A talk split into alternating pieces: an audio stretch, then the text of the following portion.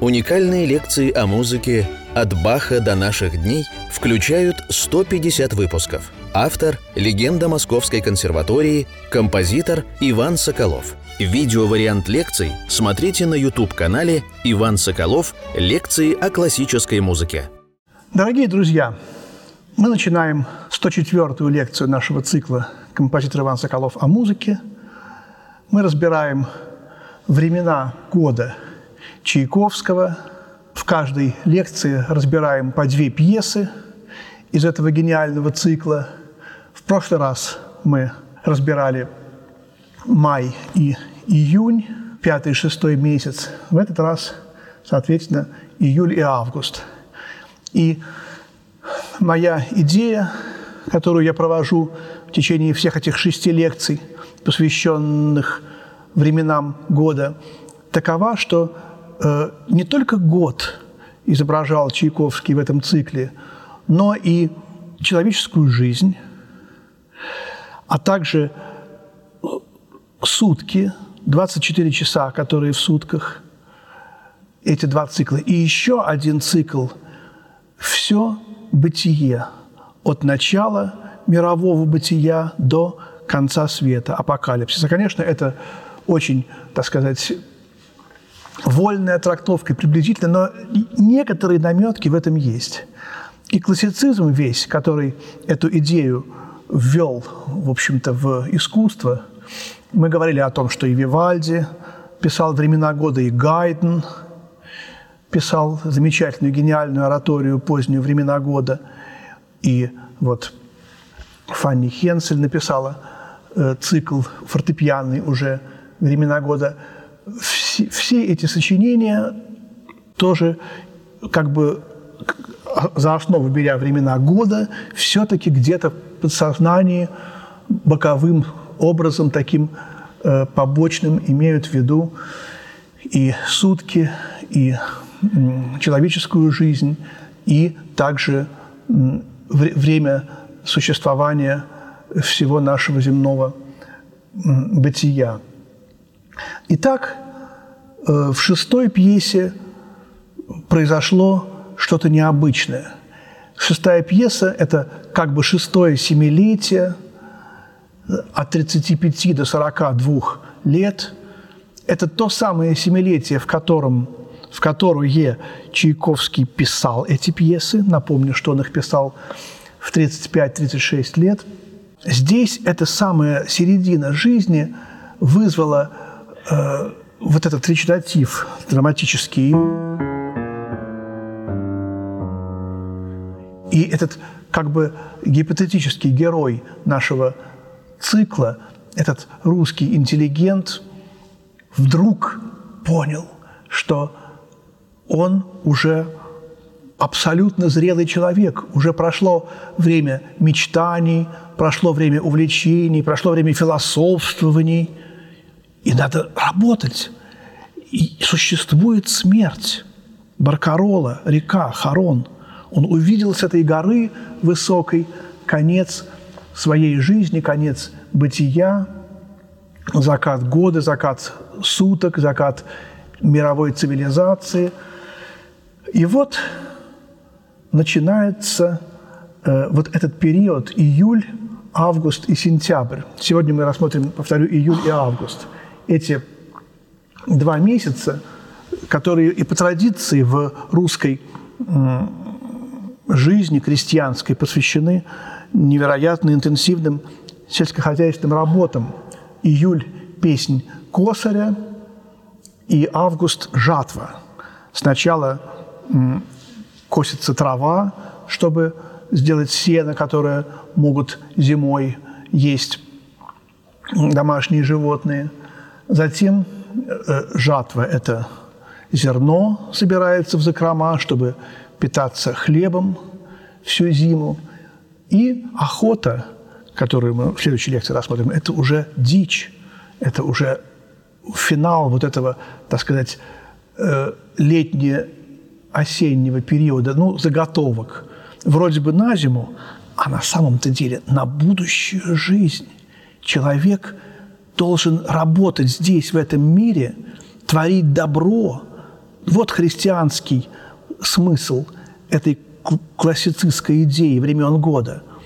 Творить добро для того, чтобы там, в ином мире, это добро подействовало. Как на могиле Федора Петровича Газа на немецком кладбище. «Спешите делать добро». Вот. И это добро здесь вот в такой простой идее песнь Косаря. Эпиграф из Алексея Кольцова. «Раззудись плечо, размахнись рука, ты пахни в лицо, ветер с полудня».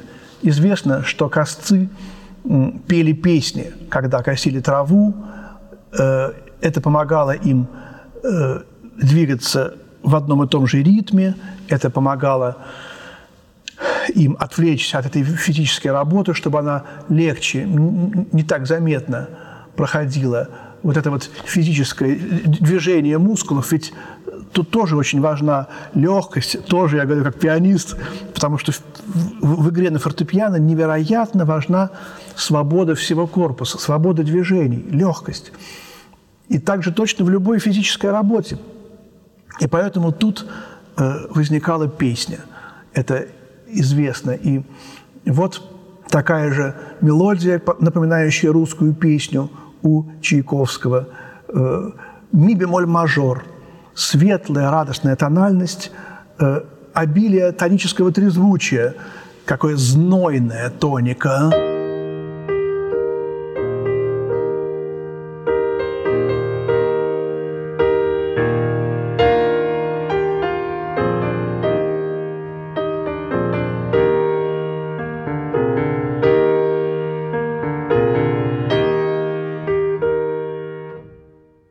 Посмотрите, даже когда он берет доминанту, в басу все равно тоника. Э, вот это вот гудящая какая-то энергия, солнце, которое идет на нас, жара сверху, она прямо в этой музыке чувствуется.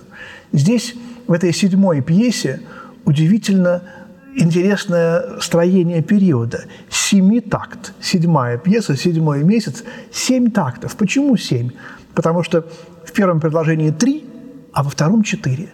И вот этот трехтакт, он удивительным образом связан, опять же, с русской народной песней.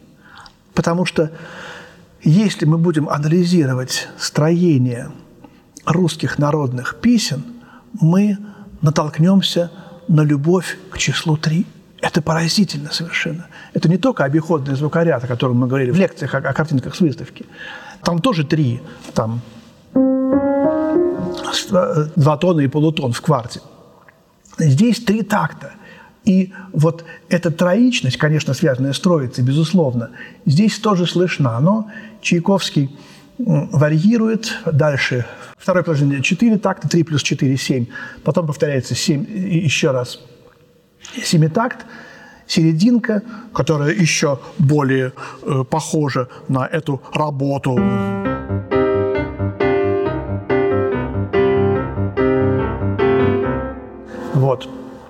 Какая-то такая деловитая. И э, эти косцы как бы удаляются от нас. Мы, то ли мы возносимся куда-то, то ли они уходят в этот знойный летний э, туман, в это марево световое, куда-то вдаль. Очень живописная пьеса. Почему-то я вспоминаю картину «Косцы» нашего великого знаменитого художника с 1944 года.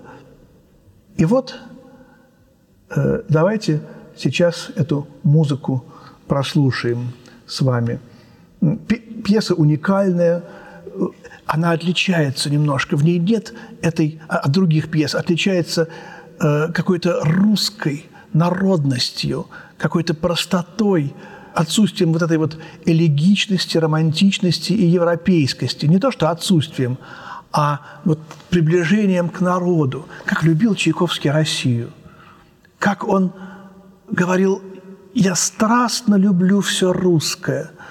И даже когда он приехал в Америку первый раз в жизни, он не то в дневнике, не то в письме писал, что я так скучал по России, что когда я вдруг увидел женщину из России, мне представили эту женщину, я поздоровался с ней и, увидев русское лицо, разрыдался.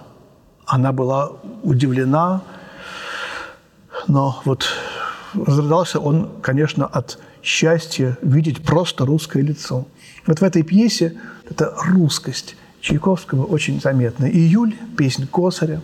«Разудись плечо, размахнись рука, ты пахни в лицо ветер с полудня». Алексей Кольцов –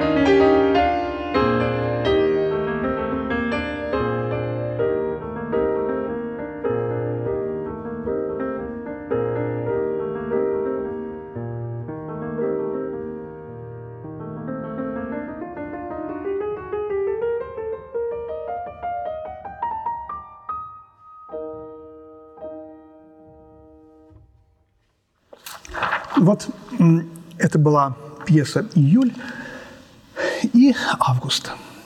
Восьмая пьеса э, это, как мы уже знаем, «Золотое сечение». Мы ждем от, этого, от этой пьесы чего-то особенного.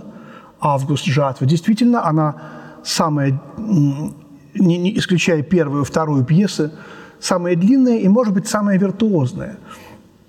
Ее часто называют «каприччо», но тональность – си минор – тональность трагическая, баховская, тональность мессы, си минор. Вот что такое жатва. Жатва созрела, да?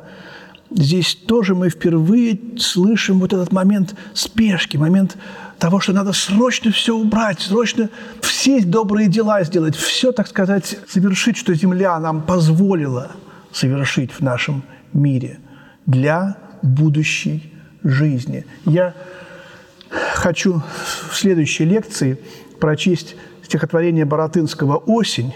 Вот у меня уже книжка лежит. Оно очень длинное, может быть, даже оно э, чуть ли не, не, не целую лекцию может занять. Но я все равно решил посвятить этому стихотворению столько времени, сколько нужно.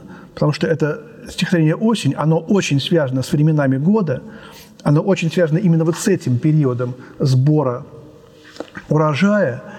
И именно вот так Боротынский трактует эту тему. Эпиграф тоже из Алексея Кольцова, как и июль. «Люди с семьями принялись ожать, косить под корень рожь высокую, в копны частые снопы сложены, от вазов всю ночь скрипит музыка». Вот еще раз повторю то, что первые аккорды этой, этой пьесы «Жатва» скрипучие. Вот эти вот параллельные терции.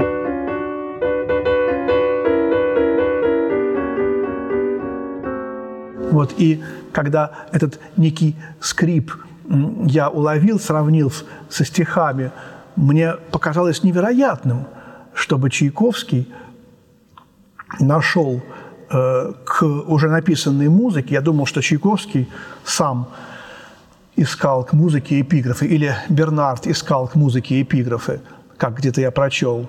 И только потом уже вот в этом издании было написано, что Чайковский уже имел готовые стихотворные эпиграфы и названия тоже было ему дано. И, видимо, это облегчало работу. Видимо, это создавало сценарий некий, как вот наши известные композиторы Прокофьев, э, особенно Шостакович тоже, говорили о том, что очень помогало для написания музыки к кинофильмам подробный сценарий и подробный хронометраж. Здесь 50 минут веселой музыки, здесь 30 секунд там такой-то музыки. И вот, видимо, нечто подобное сценарию вот этот Бернард Николай Матвеевич предоставил Петру Ильичу Чайковскому. Жатва. Скрипят колеса, и что-то радостное, что-то возбужденное, но и немножко трагическое. А серединка этой пьесы – благодарственная песнь э, Богу за урожаи.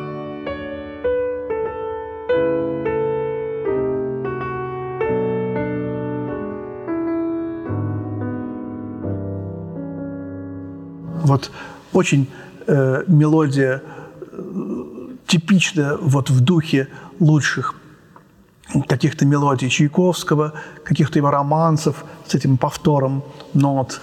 Может быть, э, вспоминается и, э, и побочная партия шестой симфонии, и какие-то романсы типа «Благословляю вас, леса», э, восторженная благодарственная, нисходящая мелодия сверху. И такая, в общем, довольно энергичная, э, постепенно возникающая реприза.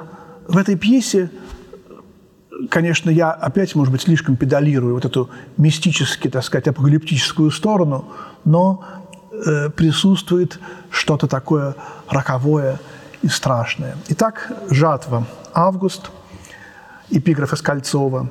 «Люди с семьями принялись жать, косить под корень рожь высокую, в копны частые снопы сложены, от вазов всю ночь скрипит музыка».